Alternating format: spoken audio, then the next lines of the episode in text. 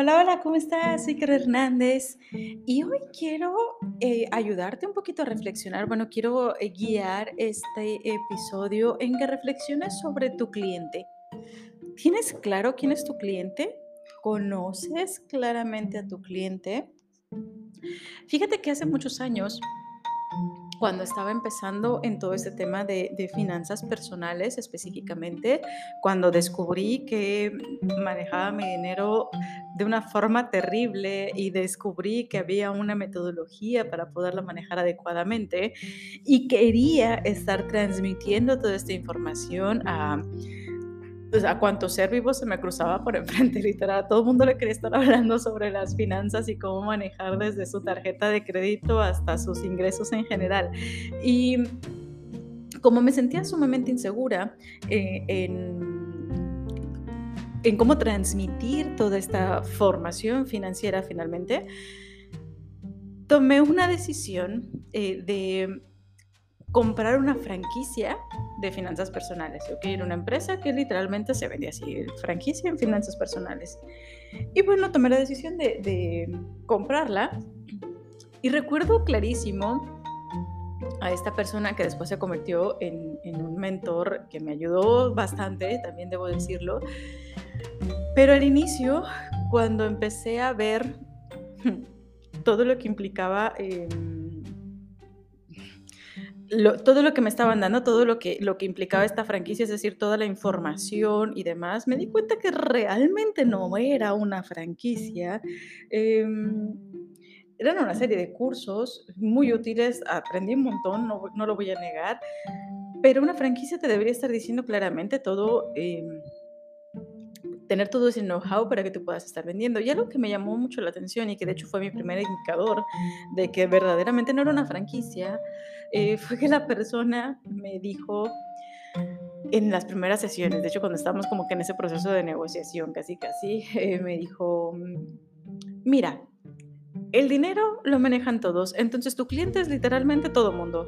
Tú te puedes estar enfocando en los abuelitos cuando están buscando la pensión, en los niños que aprendan a, cómo ahorrar y cómo utilizar su dinero, en los recién casados, en los divorciados, en los que están por divorciarse, en los eh, trabajadores, en los emprendedores, en, todo mundo. Entonces, dentro de su, que me imagino era parte también como de su speech de venta, le puedes estar vendiendo a todo mundo de cierta forma podría decir, ok, si es cierto, cualquier persona utiliza el dinero, entonces si tú utilizas dinero puedes ser mi cliente. Pero no es así. No es así, porque puede haber muchísimas personas que incluso cuando estén utilizando su dinero de forma muy poco eficiente, ni siquiera le interese, ¿ok? No tiene un dolor lo suficientemente grande como para decir, ok, necesito que alguien me asesore. Hay muchísimas personas también que asumen que el dinero pues lo están distribuyendo como Dios les da a entender, como mejor pueden, y eso les ha funcionado, han mantenido un cierto, em, un cierto nivel de, comodidad en cuanto a la administración de su dinero y entonces quizá no encuentran la necesidad de estar contratando algún mentor, alguna o una asesoría o literalmente comprar un curso relacionado con el manejo del dinero tienes que conocer claramente a tu cliente. Y esto fue un proceso en el que mm, tuve que vivir, vaya, todo ese caminito para, para conectar verdaderamente, para descubrir verdaderamente a quién quería servir de todo este universo que me eh, brinda la, posibilidad de servir eh, con, base en el, dinero, en ese, en ese obtener em, claridad de cómo estar manejando tu dinero, de toda esta cantidad de personas, en quienes me quiero estar focalizando, en quienes puedo estar sirviendo eh, de una mejor manera, a quienes les puedo estar mejorando la vida de forma más significativa. Y eso es algo que quiero que te preguntes tú. ¿Quién es tu cliente? ¿En quién te quieres estar enfocando verdaderamente?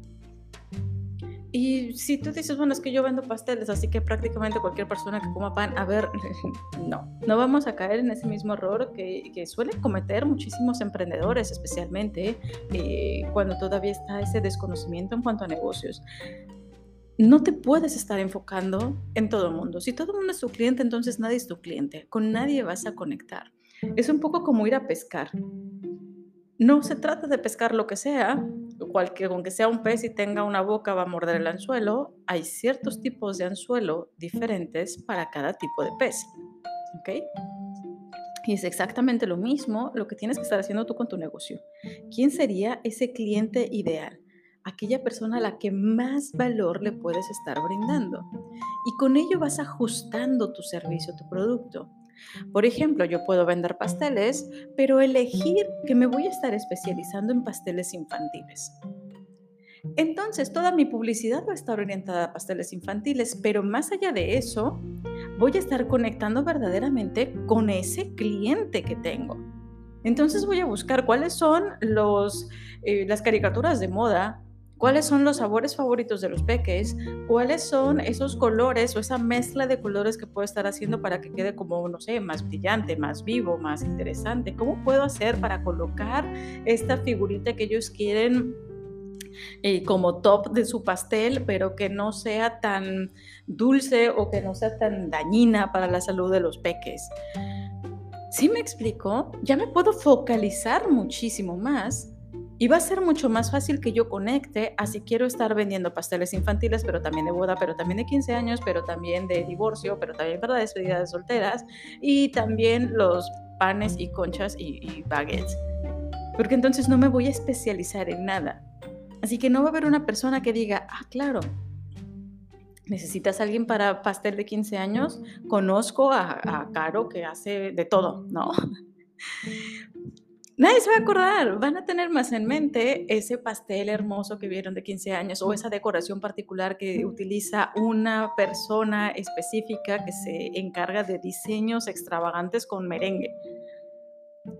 El tener esa claridad de quién es tu cliente, de a quién le quieres servir, te va a permitir enfocar y direccionar todas tus actividades Especializarte en lo verdaderamente importante para ese cliente y poder ser un elemento diferenciador entre ese mundo que puede haber de personas que ofrecen servicios similares.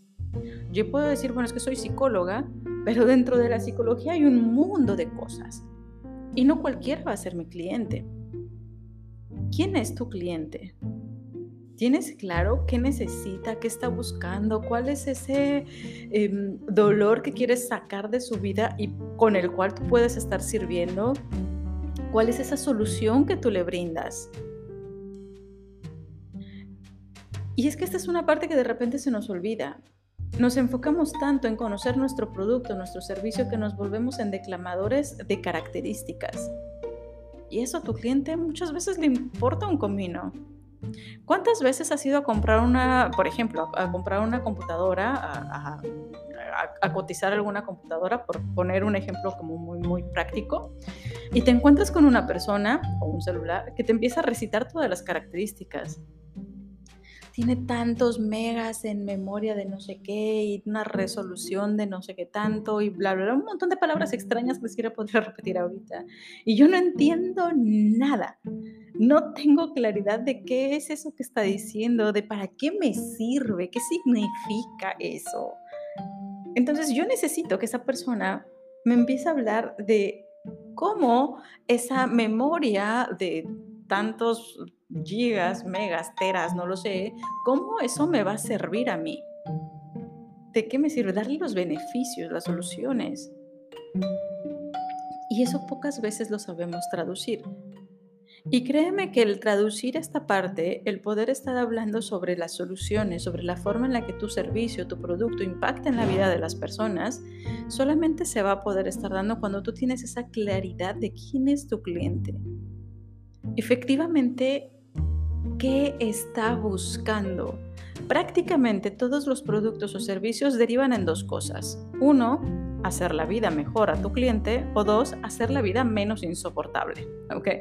Uno lo lleva a un estado de, de anhelo, de deseo, es, es una parte que ellos aspiran tener y otro lo sacan de donde no quieren estar. Entonces, por ejemplo, si yo vendo un pastel, pues estoy buscando mejorar esa vida de esa persona, estoy buscando satisfacer algo que va a hacer su vida más alegre, más, más bonita, más dulce en, ese momento especial o cotidiano de su vida, dependiendo de lo que esté vendiendo. Em, pero si yo eh, vendo servicios, por ejemplo, de limpieza de, casas o de oficinas, pues estoy buscando eliminar una problemática. El, quitar que la gente en una empresa o en su casa, pues no tenga que estar lidiando con la limpieza para vivir en un lugar armónico. ¿Tienes claridad de qué es lo que hace tu producto o tu servicio? Aquí te quiero estar invitando a que aterrices claramente. ¿Quién es tu cliente? Y ten presente, muy presente, que tú no eres tu cliente, ¿ok? Porque de repente nos confundimos y pensamos que las necesidades que yo tengo son las necesidades que va a tener todo el mundo. Y las expectativas que yo tengo van a ser las expectativas que va a tener todo el mundo. Y de repente quizá en nuestra mente tenemos un programa, un servicio, un producto que va a ser maravilloso. Pero nos olvidamos que el resto de la gente podría no pensar lo mismo. Y aquí es cuando caemos en cosas tipo Javi Noble, ya sabes, gasolineras VIP. Y Quizás no sea lo que está buscando el mercado. Entonces, no te creas que aquello que tú asumes de tu cliente es la realidad. Empieza a definir de forma periódica, puede ser semanal, puede ser mensual, quincenal, qué sé yo, o, una vez al año, al menos, al menos una vez al año, define un periodo de tiempo muy particular para conectar con tus clientes.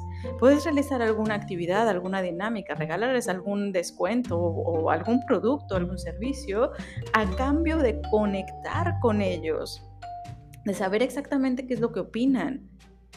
Y si no lo quieres estar haciendo tú directamente, puedes estar contratando a alguna empresa dedicada precisamente a estudios de mercado para poder estar conectando mejor con eso que está buscando tu cliente en esa área en la que tú quieras servir.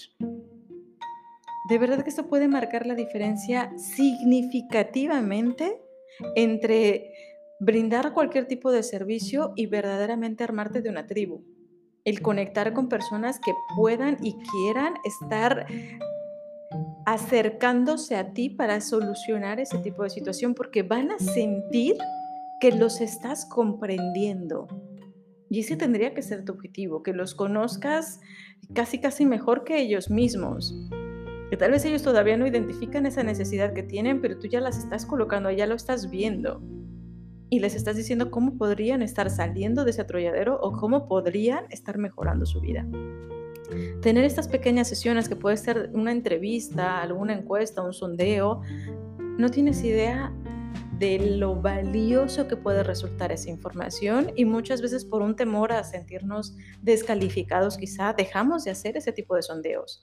Así que te invito, de verdad te invito a que conectes con tu cliente, a que de verdad definas o determines esa periodicidad y esa forma en la que vas a estar conectando con ellos para acercarte un poquito más a esos deseos, esos anhelos, esas necesidades que pueden tener y que puedas estar viendo cómo lo puedes estar resolviendo. Y espero que esto te sirva un montón y que te sume muchísimo en el logro de tus objetivos en la compañía. Te mando un abrazo enorme. Nos escuchamos luego.